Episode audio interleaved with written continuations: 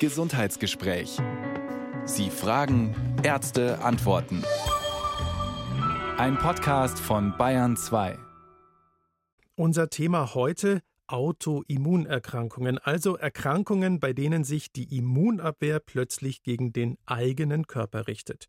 Das ist der Fall beim Typ 1 Diabetes, beim Gelenkrheuma, bei der multiplen Sklerose, bei der Schuppenflechte oder den Darmerkrankungen Morbus Crohn und Colitis ulcerosa, um nur die gängigsten Beispiele zu nennen. Sie sehen schon, da tut sich ein ganz schön breites Feld auf, das wir heute beackern wollen. Wie kommt es zu Autoimmunerkrankungen und was lässt sich im Einzelnen Einzelfall tun. Rufen Sie uns an, holen Sie sich Rat 0800 246 2469. Das ist die kostenfreie Nummer zu uns ins Bayern 2 Studio. Und in dem sitzt auch unsere Gesundheitsexpertin, die Internistin Dr. Marianne Koch. Schönen guten Morgen, Frau Dr. Koch. Guten Morgen, Herr Schneider.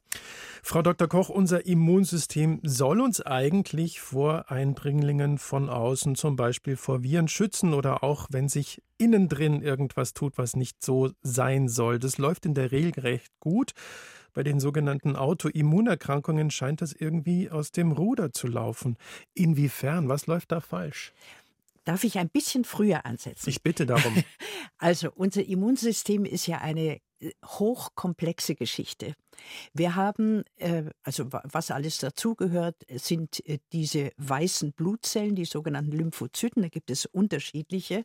Dann gehört natürlich auch, also zum Beispiel die Milz, die Lymphknoten, alles Mögliche dazu. Das ähm, Interessanteste ist, wir haben äh, zunächst mal, wenn wir auf die Welt kommen, schon ein gewisses Abwehrsystem da von bestimmten Fresszellen, die also, wenn da Bakterien ins Blut kommen, die können die äh, vernichten und so weiter. Aber das eigentliche raffinierte Immunsystem baut sich erst im Lauf des Lebens auf, von Anfang an.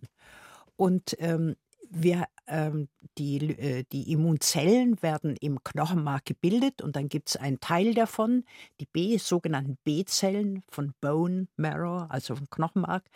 Die sind schon fix und fertig und äh, tüchtig, wenn sie aus dem Knochenmark entlassen werden. Mhm. Und dann äh, gibt es die äh, sogenannten T-Zellen, die ähm, müssen erst in die Schule gehen und zwar die Schule ist die Thymusdrüse hinter unserem Brustbein, also alles als Kleinstkinder natürlich. Und dort müssen sie lernen, fremdes Eiweiß, fremde Zellen von eigenen Zellen zu unterscheiden. Mhm. Und ähm, wie das im Einzelnen ist, das ist zu kompliziert, wissen wir auch nicht so ganz genau. Aber jedenfalls, wenn sie dann aus dieser Thymusdrüse entlassen werden, können sie äh, mit großer Sicherheit fremde Zellen erkennen und lassen die eigenen Zellen in Ruhe. Wer das nicht lernt in dieser Zeit, wird vernichtet. Also es werden ganz viele ähm, unreife Lymphozyten vernichtet, weil sie eben diese Unterschiede nicht kennen. Mhm. Gut. Also, wir haben dann ein System von klugen Lymphozyten, von klugen weißen Blutzellen, die genau wissen, da müssen wir zugreifen, nämlich wenn von außen Viren, ähm, Bakterien, alles Mögliche auf uns zukommt, aber auch wenn im Inneren des Körpers äh, viele Dinge eben nicht in Ordnung sind, ein, einzelne Zellen, werden die ähm, ja, gefressen und damit Schluss. Aber es gibt eben auch dann die Situation und die Auslöser sind nicht so ganz bekannt oder sind oft unterschiedlich, dass diese gut dressierten Zellen sich doch plötzlich gegen eigene Zellen wenden. Mhm. Und das kommt, äh, wenn sie das tun, dann ist eben die Gefahr einer richtigen Autoimmunkrankheit. Also um im Bild zu bleiben, da kommt irgendein körpereigener Demagoge und äh, trainiert diese Zellen um. Oder sie äh, es gibt zum Beispiel auch die Möglichkeit, und das ist eigentlich äh, das häufigere, dass nach einer Infektion, wo sie natürlich alle wie die Wilden da auf die Viren losgehen oder auf die Bakterien und nicht merken, wenn sie schon gesiegt haben, wenn der Mensch wieder gesund ist, dass sie dann einfach in ihrem Fresswahn oder in ihrem Aggressionswahn weiterarbeiten und sich dann gegen die körpereigenen gesunden Zellen wenden, weil es eben, sagt man eben vor allem bei Diabetes 1, also Typ 1, der sehr häufig schon in der Kindheit auftritt, dass es im Anschluss an eine Infektion geschieht. Mhm. Auch bei Epstein-Barr-Virusinfektionen hat man eben auch die, äh, erkennt man auch die Gefahr, dass danach eine Autoimmunerkrankung kommt. Und äh, bei dem Beispiel Diabetes, da richten sich die Zellen dann eben speziell gegen die Drüse, wo Insulin das ist, produziert ja, wird? Das sind die sogenannten B-Zellen im Pankreas, mhm. im, in der Bauchspeicheldrüse und vernichten die. Und dann, wenn der Körper kein Insulin mehr herstellen kann, ist er nicht lebensfähig, weil er äh, die Glucose, die er ja als Energiequelle braucht, die kann er nicht mehr in die Gewebe, in die Muskeln und so weiter einschleusen. Also braucht jemand, der ein Diabetes Typ 1 hat, wo eben kein Insulin mehr produziert wird, braucht er das Insulin von außen.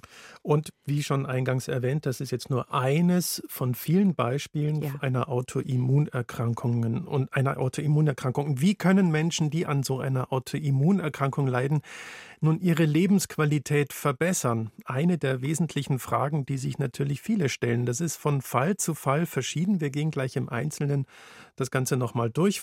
Im Gesundheitsgespräch 0800 246 2469 ist die Nummer zu uns. Dr. Marianne Koch ist im Studio und beantwortet Ihre Fragen. Frau Dr. Koch, eine ganz häufige Autoimmunerkrankung betrifft die Schilddrüse und nennt sich, hat diesen komischen Namen Hashimoto.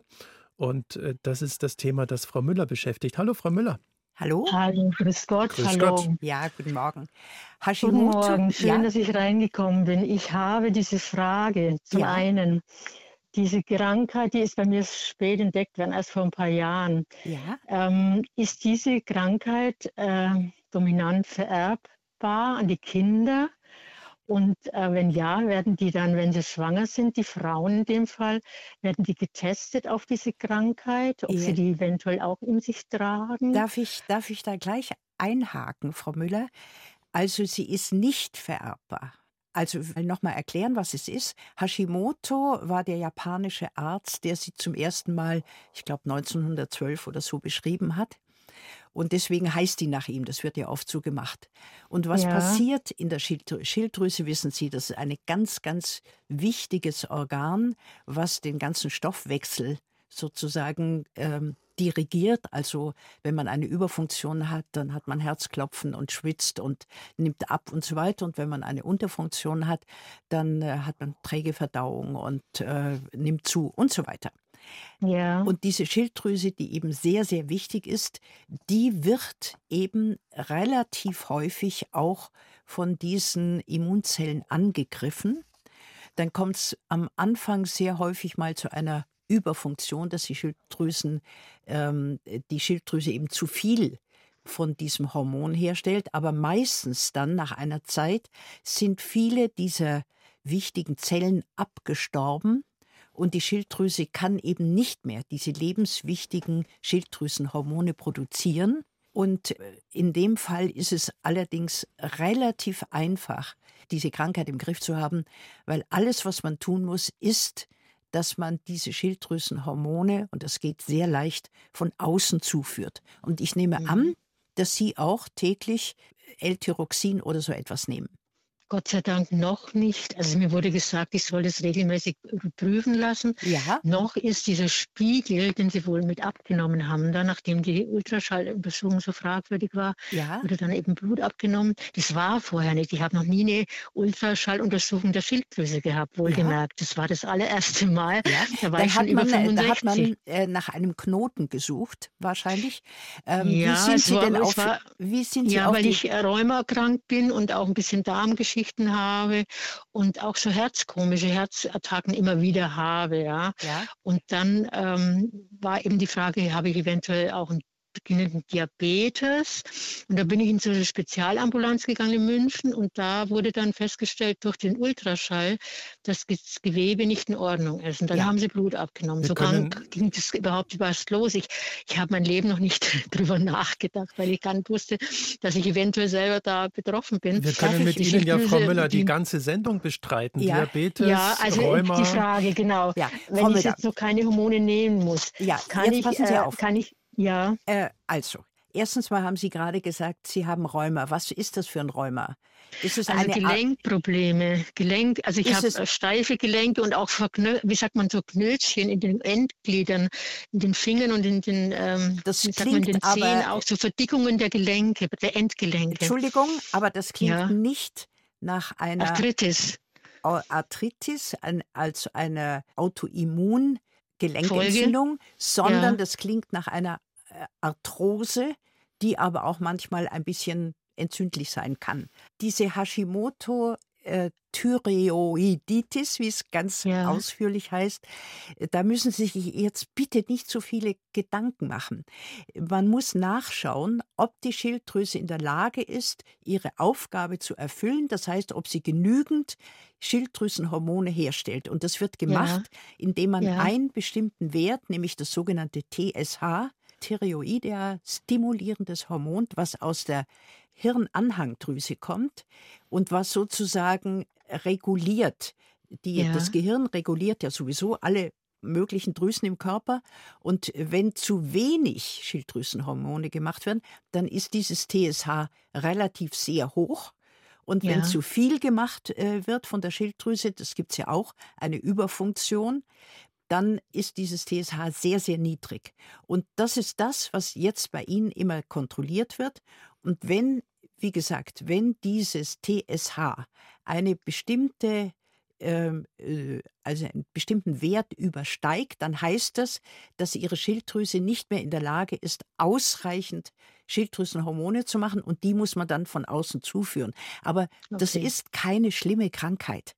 Also ich Wie glaube, geht es mit den Nerven einher, wenn die Nerven schlechter werden, wenn ich äh, Missempfindungen bzw. Lähmungs, also ich habe manchmal das Gefühl, meine Beine, rechts vor allen Dingen ist es dazugekommen, äh, hängen dran und ich merke schon noch, dass ich laufe, aber das ist alles diffus. Hängt es damit zusammen mit den Nervengeschichtchen oder? Also wenn die, wenn die Schilddrüsenhormone im Körper normal sind, dann ja. äh, hängt es damit nicht zusammen. Aber natürlich ist es so, wenn Sie eine Autoimmunkrankheit haben, was Sie, wenn das wirklich die Hashimoto ist, ähm, dann kann es natürlich auch sein, dass Sie andere Autoimmungeschichten im Körper erleben. Und das wäre ja. dann sozusagen auch vielleicht eine, ja, eine Polyarthritis, das heißt also, dass die Polyneuropathie? Polyneuropathie ist eigentlich keine Autoimmunerkrankung. Okay.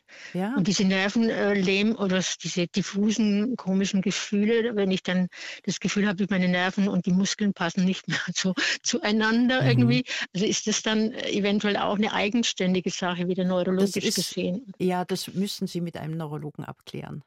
Aber Ob wie gesagt, ein Zusammenhang besteht. Mhm. Ja, aber da muss nicht unbedingt ein Zusammenhang Also mit der Schilddrüse stehen. offensichtlich nicht. Also das können Sie schon mal, wenn Sie da in den guten ja. Händen sind, äh, können Sie das sozusagen schon mal von der Sorgenliste streichen, ja. Frau Müller. Ja. Wobei man kann auch feststellen, ob es tatsächlich eine Hashimoto äh, äh, Thyreoiditis ist. Da gibt es ganz bestimmte Laborwerte, die ja. diese ähm, äh, die aufzeigen, dass es eine Autoimmunsache ist.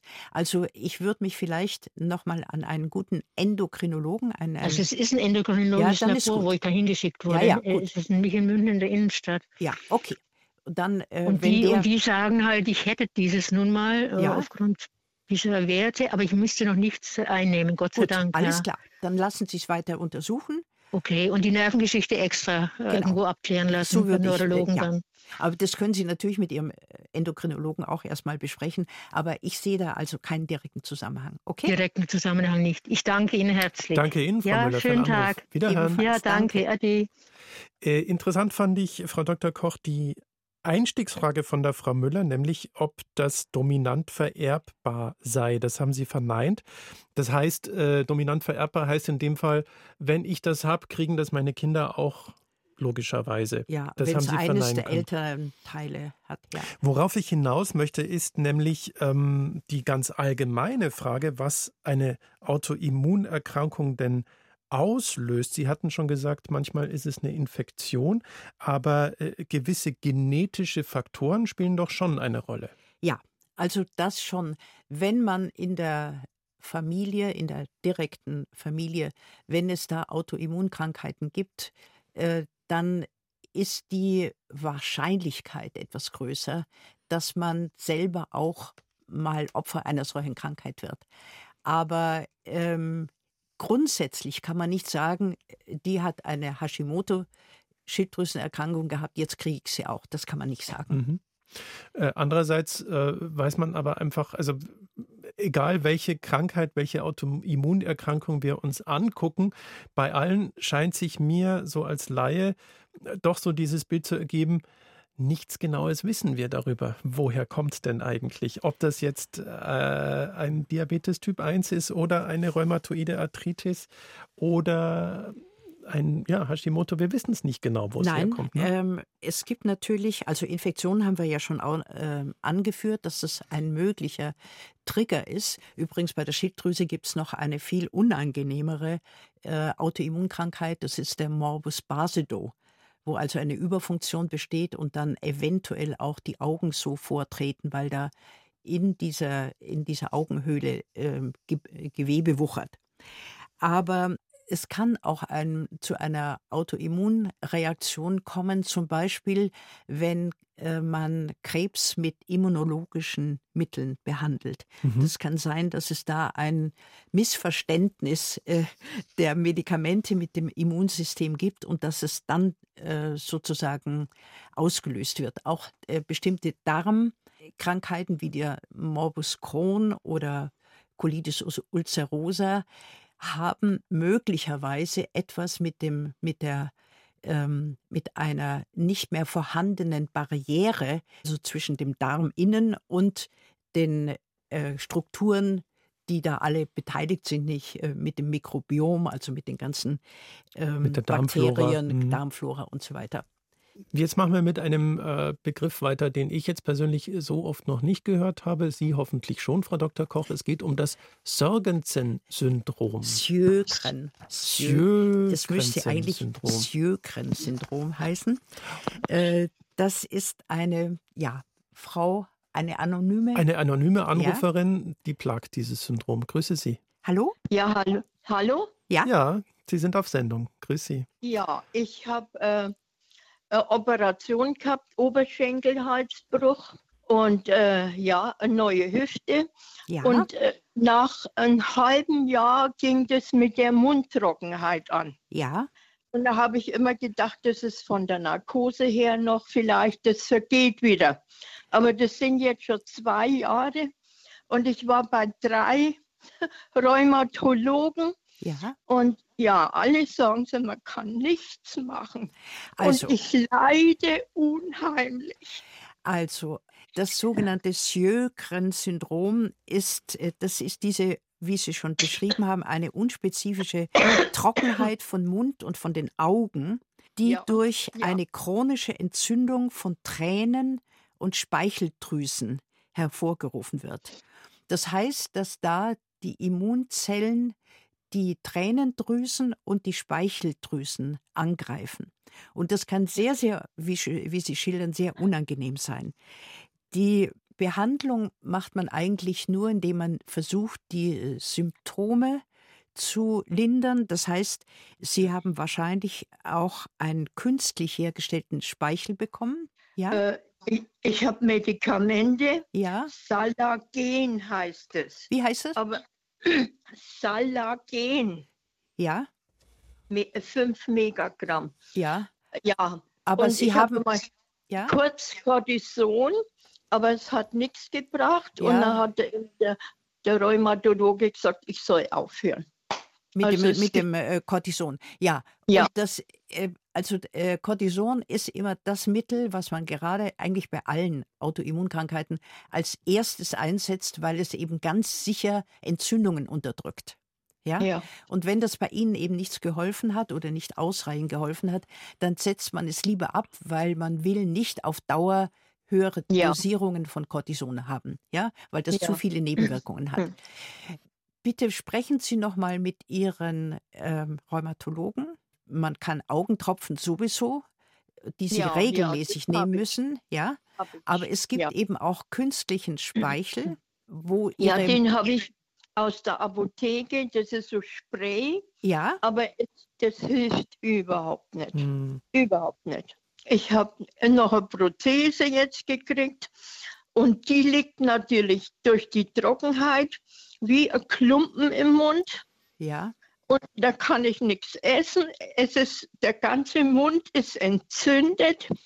Ich habe keinen richtigen Geschmack. Hm. Ich kann nicht essen. Ja. Ich, also es ist eine Katastrophe. Ja. Was sagt denn äh, Ihr Zahnarzt oder äh, ich nehme an, Sie sind bei einem guten Zahnarzt, der ja, müsste Ihnen auch Medikamente geben zum, hm. also Sie müssen halt wirklich, äh, ich meine, das klingt jetzt wirklich blöd von mir, aber es gibt da sonst nicht sehr viel, was man machen kann.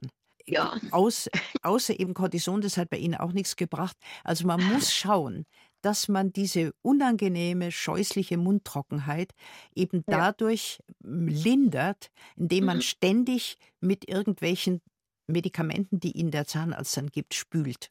Und naja, also der Zahnarzt hat mir gar nichts gegeben. Ja, aber da reden Sie mal mit ihm. Naja. Oh, das ist wirklich ja gemein drei Ärzten jetzt gehört, dass man da nichts machen kann. Hm. Und sie waren jetzt mal letzte Hoffnung. Ja, mein Gott, aber äh, es tut mir so leid. Aber es gibt schon ja. dieser künstliche Speichel. Wissen Sie, das nützt nichts, wenn Sie das einmal nach dem Frühstück oder äh, vor dem Abendessen machen. Das muss man öfters machen. Und ich mache es ja immer zu. Aber das ist, ich habe mir jetzt ich habe mir jetzt alkoholfreies Bier besorgt. Ja weil es schäumt so ein bisschen. Ja. Und das ist die einzige Erleichterung, was ich habe. Ja, also man muss praktisch diese äh, nicht vorhanden, da sieht man mal, was da alles im Mund auch passieren muss, ja. damit man ein gutes Gefühl hat, nicht? Wenn die Speicheldrüsen einfach nicht mehr mitmachen, ist das natürlich ähm, ja wie Sie sagen, sehr, sehr, sehr unangenehm. Nur, ja. man wird natürlich wegen der Speicheldrüsen jetzt nicht ihren gesamten Körper mit so einem äh, hochgradigen Anti-Immunmittel sozusagen ja. behandeln. Aber sprechen Sie doch noch mal mit äh, einem Ihrer Rheumatologen, den Sie am liebsten mögen, und sagen Sie, fragen Sie ihn, ob man nicht doch mal versuchen soll, eine systemische äh, Sache zu versuchen. Naja, muss, die muss, Medikamente, wo ich jetzt habe, ja. da schwitze ich am Kopf. Ja. Aber im Mund habe ich nichts. Ja, das ist gemein. Ja, das, das müssen Sie aber dann den Leuten auch sagen. Es gibt ja, ja antientzündliche und Antirheuma Medikamente, mhm. eine ganze ja. Menge. Da muss man einfach noch was anderes ausprobieren. Also nicht unbedingt Cortison, okay? Ja. Wir drücken fest die Daumen, dass Sie da eine Lösung ja. für sich finden und ganz ich viel Kraft Ihnen. Danke ja. für Ihren Anruf. Danke. Alles gut. Danke. Wollen, wollen, wir mal über, über das eigentlich das häufigste, über die, das entzündliche Rheuma sprechen? Ja, sehr gerne. Denn die meisten Leute wissen nicht ganz genau, was sie da machen sollen. Ähm, also beim entzündlichen Rheuma ist es so, dass sich diese wild gewordenen Immunzellen in die Gelenke hinein begeben und dort die ähm, Zellen angreifen, die die Gelenkflüssigkeit herstellen. Und das ist der Unterschied zu dem, was Frau Müller eingangs gesagt hatte, wo sie gesagt hat, nein, das ist kein Rheuma, das ist eine Arthrose, da ist ja. nämlich keine, das ist keine Autoimmunerkrankung im Gegensatz zur rheumatoiden Arthritis. Man sagt so Abnützungserkrankheit, mhm, aber genau. kann natürlich, also kann auch viele Ursachen haben, aber ähm, ist eben nicht das typische Rheuma. Und ähm, wenn man dieses entzündliche Rheuma hat, muss man tatsächlich sehr, sehr schnell und sehr intensiv behandeln, weil sich die Gelenke sonst verformen. Und ganz früher, das haben Sie jetzt hier alle nicht erlebt, hat man eben noch gesehen, wie die Hände ganz nach außen gedreht waren oder die Füße auch vollkommen nach außen gedreht, weil eben die Gelenke der äh, Hände und der Füße betroffen waren und äh, die Gelenke eben zerstört haben. Erst, wie gesagt, diese Schicht, die die Gelenkflüssigkeit herstellt, aber dann eben auch den Knorpel angreifen und so. Und das kann man aber inzwischen zumindest, wenn nicht heilen, dann aber doch zumindest fast schon zum Stillstand bringen. Hervorragend behandeln. Ja, da gibt es sehr gute äh, Medikamente. Also man fängt meistens an mit Cortison, weil das die schnellste Wirkung hat. Aber nach äh, kurzer Zeit wird man da umschalten zu den anderen Ein äh, Antirheumatika. Weil wir jetzt äh, viel über Medikamente gesprochen haben und dann mache ich auch gleich weiter mit unseren Anruferinnen und Anrufern. Ähm, vielleicht noch ein kleiner Exkurs in die Naturheilkunde, Frau Dr. Koch. Das ist nicht ganz Ihr Metier, aber ähm, Sie haben schon viel mit Dr. Arthur Wölfel gesprochen und ja, wir haben auch ja, einen kleinen Text von ihm hier liegen. Was kann denn die Naturheilkunde machen? Ich denke da jetzt auch vielleicht an die Frau Müller äh, nicht an die Frau Müller, an die anonyme Anruferin, die so verzweifelt war mit ihrer Mundtrockenheit. Kann denn ich etwas mit Ernährung oder Lebensstilumstellung bewirken? Also ähm, es geht ja immer darum, diese Entzündungsvorgänge im Körper zu bremsen. Und äh, natürlich kann man äh, mit Naturheilmitteln auch Entzündungen beeinflussen. Ich würde jetzt nicht gleich eine Fastenkur, ein Heilfasten vorschlagen, was damals Herr Dr. Wölfel auch vorgeschlagen hat. Ähm, aber zumindest kann man durch bestimmte Auslassung von verschiedenen Nahrungsmitteln, vor allem eben tierische Fette, sollte man nach Möglichkeit meiden, weil durch die äh, Substanzen, die da drin sind, zum Beispiel diese Arachidonsäure, da wird die Entzündung eher am Leben erhalten. Aber es gibt natürlich ähm, auch Sport sollte man machen. Sport ist gut, aber eben sich sonst hüten vor Sauna und so weiter. Impfungen kann man nach wie vor machen, ja, sind, obwohl sie auch das Immunsystem betreffen mhm. natürlich, mhm. aber keine Lebendimpfungen. Also Impfungen nur mit, mit Stoffen, die noch lebendig sind, aber so abgeschwächt sind, dass sie den Körper nicht mehr. Was wäre äh, denn so eine Lebendimpfung? Kommt ja kaum noch vor. Kommt, glaube ich, schon noch vor. Masern zum Beispiel ist eine mhm. Lebendimpfung. Äh, weil es gerade auch, und eine Anruferin hat uns noch gesagt, Stichwort Mundtrockenheit, was ihr geholfen hat, ist Zinnkrauttee. Vielleicht ja. wäre das ja noch eine ja. Spur, der man nachgehen kann. Ja. Wir bleiben beim Thema Ernährung, würde ich vorschlagen, Frau Dr. Koch, und machen mit Frau Brandt weiter. Und da geht es um Ihre Tochter. Hallo, Frau Brandt. Hallo, grüß Gott in die Runde. Hallo. Hallo, hören Sie mich, ja? Ja, Jawohl. wir hören Sie gut. Also ähm, ich wollte das Thema Zöliakie ansprechen. Meine ja. Tochter, mittlerweile 19 Jahre, ja. mit eineinhalb Jahren, also mit 18 Monaten, eine Zöliakie entwickelt. Darf man gleich sagen, was es ist? Es ist eine Unverträglichkeit des Glutens, was im Weizen ist. Ne? Und genau. ergänzend zählt tatsächlich auch zu den Autoimmunerkrankungen. Ja, natürlich. Ja, genau, genau. Also es ist keine Allergie. Wir müssen nicht da Angst vor einem anaphylaktischen Schock oder sowas haben, aber ja. sie muss eben trotzdem lebenslang Diät halten. Also Und was heißt Diät? Sie muss, äh, sie muss glutenhaltige äh, äh, Weizen und ähnliche Sachen eben vermeiden. Genau, genau. Also mhm. sie hat eben Spezialmehl. Wenn wir Kuchen backen, backen wir das mit ihrem Mehl. Sie hat spezielle ja. Nudeln etc.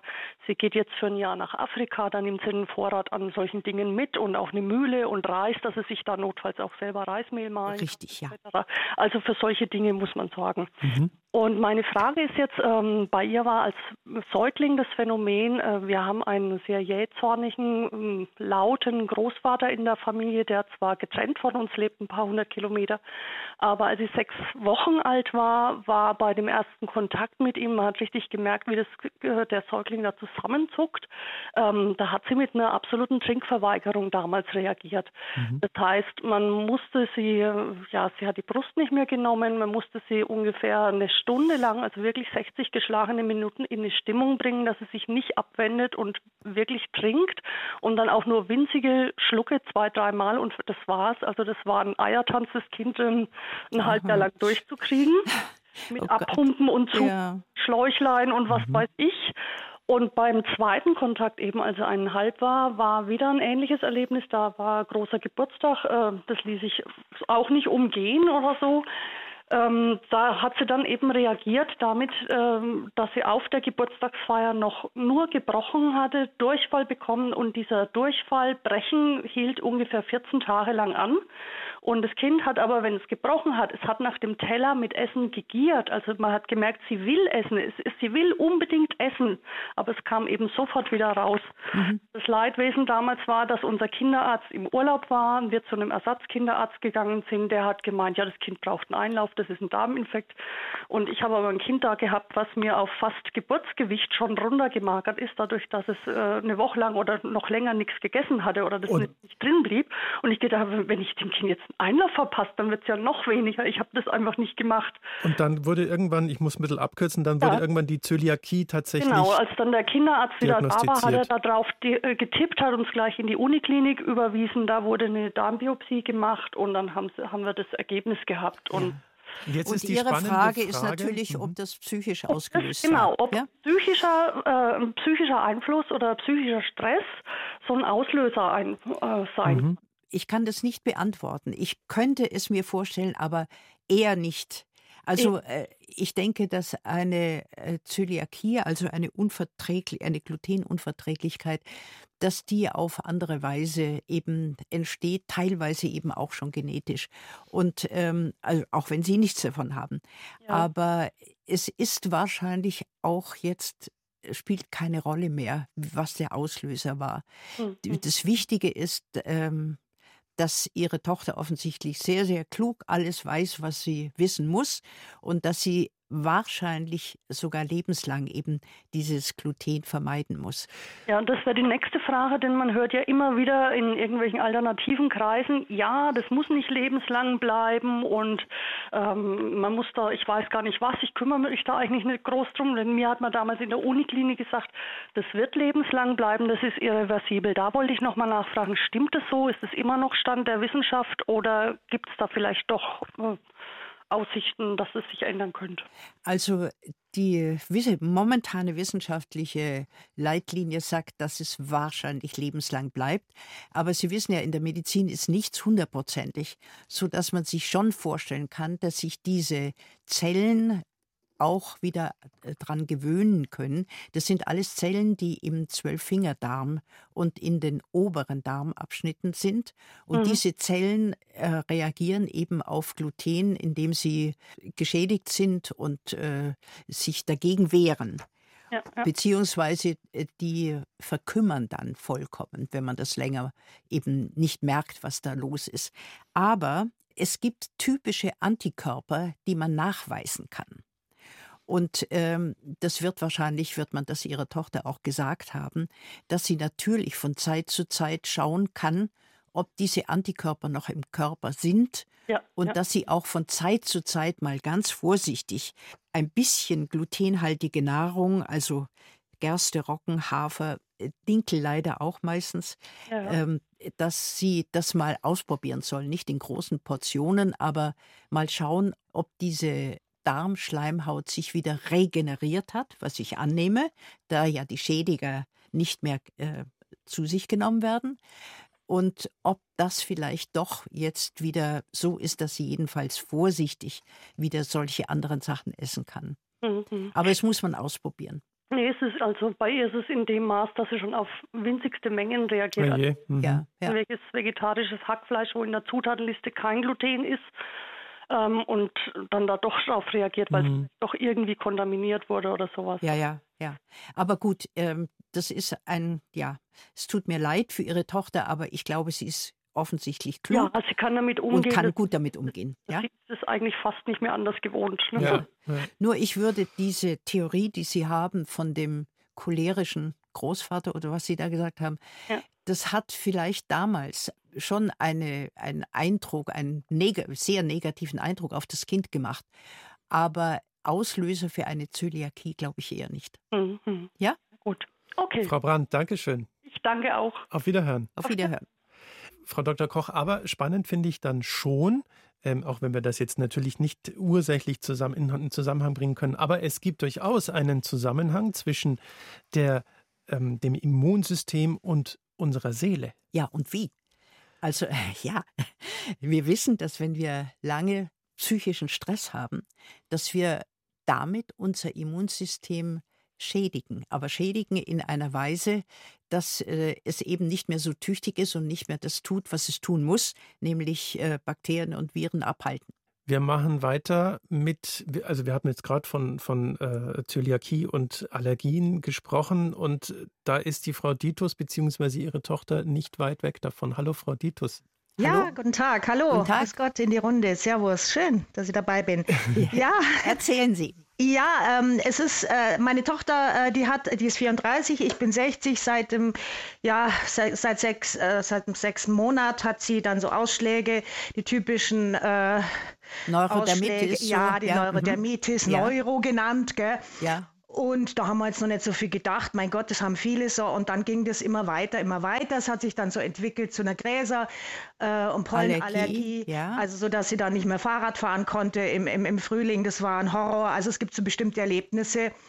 Aber äh, das, aber das äh, ist jetzt, wir sprechen ja über äh, Autoimmunkrankheiten, mhm. das äh, ist eigentlich mehr eine Allergie.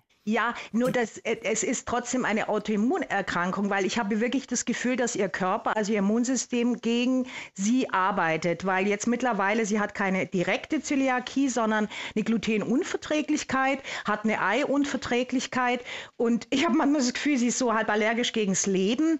Mhm. Ähm, äh, es beeinträchtigt, ja. ja. es ist so, ähm, es beeinträchtigt sie, sie ist eine total taffe, wenn auch sehr sensible Person, hat ja jetzt selber ein Kind bekommen, habe ich gedacht, Mai, es geht vielleicht durch die Hormonumstellung ein bisschen, äh, wird ein bisschen weniger mit diesen ganzen Geschichten, weil es ist ständig irgendwas. Also es ist kein, äh, es ist ein Reizdarm, sagt man dann, ja, also das kann sie nicht essen, das kann sie nicht essen, da muss sie vorsichtig sein.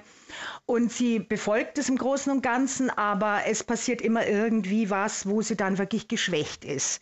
Also sie ist einfach grundsätzlich anfällig und äh, es nimmt halt unheimlich viel von der Lebensqualität, hm. wo ich mich frage, ja. Gibt es eine Klinik, wo man nochmal irgendwie da nochmal reinkriegt in die ganze, wir waren schon in der Uniklinik in Ulm, mal alles mögliche, man hat das auch aufgestellt, die Krankheit. Ähm, also wir haben gerade, ähm, äh, hat Herr Schneider ja schon angedeutet, gesagt, dass äh, eine sehr starke Beziehung besteht zwischen dem Immunsystem und der mhm. Seele. Mhm.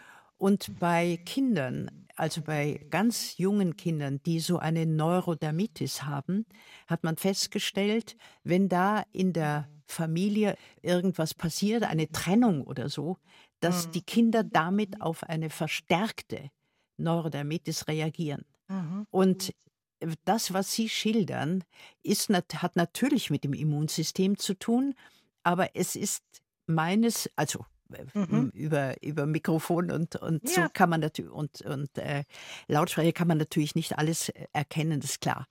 Ich kann keine Diagnosen stellen. Aber mir kommt es eher vor, als ob Ihre Tochter äh, erstens mal eine starke allergische Disposition hat. Mhm. Äh, ist denn in der Familie bei Ihnen und bei Ihrem Mann, bei, bei dem Vater, ist da irgendwie auch eine Allergie mal? Also gut, Haut, ja, Hautkontakt, ja, ein bisschen, ja. Aber, aber eigentlich nicht auffällig und wirklich nicht lebensbeeinträchtigend. Ja, ich verstehe. Ich aber das ist ziemlich typisch so eine man nennt das eine atopische Disposition. Das heißt, dass sie mhm. eher zu Allergien neigt als andere Leute. Und ähm, was mir jetzt an ihrer äh, Erzählung mhm. aufgefallen ist, dass sie eben doch eine sehr sensible Person ist, die auf alle möglichen Widrigkeiten des Lebens, die ja immer da sind, ja. sehr, sehr, sehr stark mit solchen Allergien reagiert. Mhm. Ja, das heißt, ähm, Sie müssten sich bitte an eine Klinik wenden, die sich auf Allergien spezialisiert hat und äh, dort noch einmal äh, auch diese ganzen Allergien testen lassen, wogegen sie wirklich aller allergisch reagiert. Und gegen Allergien kann man ja gut was unternehmen.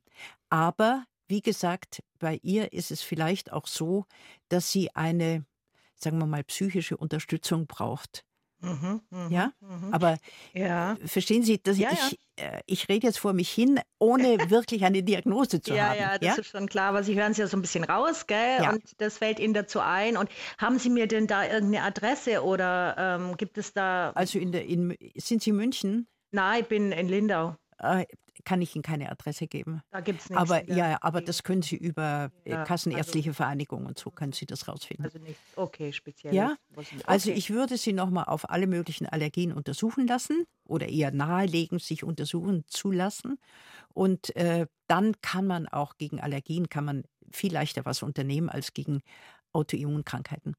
Mhm. Also Sie meinen, es ist keine Autoimmunerkrankung, Nein, sondern denke aha. ich. Ja, Aha, Aber okay. wie gesagt, Diagnosen auf diese Weise ja. stellen, das ist ein was bisschen es, vermessen. Was es natürlich nicht unbedingt erträglicher macht, aber der, die, ja. die Herangehensweise ist einfach eine andere. Ja, um und gegen Allergien kann man viel leichter mhm. was machen, nicht? Mhm. Mit Hyposensibilisierung und allem Möglichen, nicht? Mhm. Okay, gut, dann bedanke ich mich. Danke Ihnen, Frau Dieters, und ja, viel Erfolg. Danke, euch auch. Danke, Servus. tschüss. Tschüss. So, Frau Dr. Koch, wenn, wenn äh, Herr Wölfel mit in der Runde wäre, hätte er wahrscheinlich eine Ordnungstherapie äh, äh, ja. vorgeschlagen. Das heißt, ja. dass man sich also wirklich ähm, die ganze Lebenssituation anguckt ja. und äh, versucht, da ein gewisses Gleichgewicht, Gleichgewicht herzustellen. herzustellen. ja. In der Teilweise Hoffnung, ja auch mit, äh, natürlich mit Beteiligung eines entsprechenden Arztes oder mhm. Ärztin. Mhm. Aber es ist eine gute Idee, ja. Und wir machen weiter mit der Frau Kreil und der nekrotisierenden Vaskulitis. Grüße Sie, Frau Kreil. Ja, hallo, können Sie mich hören? Wir ja, ich Sie kann hören. Sie hören. Ja. Frau Dr. Koch, was ist eine nekrotisierende Vaskulitis? Äh, Vaskulitis heißt eine Gefäßentzündung. Und nekrotisieren ist, dass an diesen entzündeten Gefäßen teilweise schon Zellen untergegangen sind. Frau Kreil, wie äußert sich das? Ja, also ähm, war ein ziemlicher Prozess. Ich habe sehr viele andere Krankheiten und ähm, bin geplagt mit also Krebs und äh, Bronchiektasen und Rest des Leg und so weiter. Aber ähm, und dann äh, stellt sich eben durch Ausschlusskriterien ähm, vor, ähm, dass ich eine mikroskopische Polyangeitis habe. Und äh, Cortison, wie er schon mal erwähnt hat, bei mir auch überhaupt nicht geholfen. Und ich spritze jetzt seit drei Jahren Methotrexat. Methotrexat, ja. Das und macht das, was, Frau Dr. Koch? Das äh, dämmt die Entzündung an. Mhm. Ja, das wird eigentlich als erstes Medikament immer, wenn man sagt Cortison, erstmal Cortison versuchen, ja, wirkt, wirkt es. Wenn es wirkt, versucht man es so bald wie möglich zu reduzieren. Mhm. Und Methotrexat ist ein sehr bewährtes Mittel. Ja, wunderbar. Ähm, ich meine, es ist jetzt illusorisch, äh, Nachforschungen zu stellen, war das jetzt durch die Bronchiektasen, ähm, ja, sehr viel Antibiotika hat das hervorgerufen. Also ich habe es ja jetzt, kann man anscheinend auch nicht mehr rückgängig. Ich darf noch ganz kurz sagen, was Bronchiektasen sind. Das sind Ausweitungen in der Lunge, wo die Lungenbläschen zugrunde gehen und dann gibt es solche äh, ja, Stellen, wo kein richtiges Gewebe mehr da ist. Das sind die sogenannten Bronchiektasen. Ja. Was halt ständig zu Infektionen führt. Ja. Ne? Mhm. mhm. Ja. Ähm, ja, jetzt eigentlich, ich bin geplagt durch sehr viel Entzündungen im Körper. Ich bemühe mich schon sehr, kein Fleisch zu essen und weil, das habe ich schon gemerkt, das hat eine Auswirkung. Ähm, und die Gelenke tun alle sehr weh. Ähm, ist das jetzt die Krankheit oder ist es eigentlich die Nebenwirkung unter anderem von Letrozol und, und Methotrexat? Ähm, das, also da hätte ich ganz gern ein bisschen Erleichterung, aber mhm. muss ich Also Sie bekommen, wenn ich Sie richtig verstanden habe, Sie bekommen das äh, Methotrexat gegen diese Gefäßentzündungen. Ja.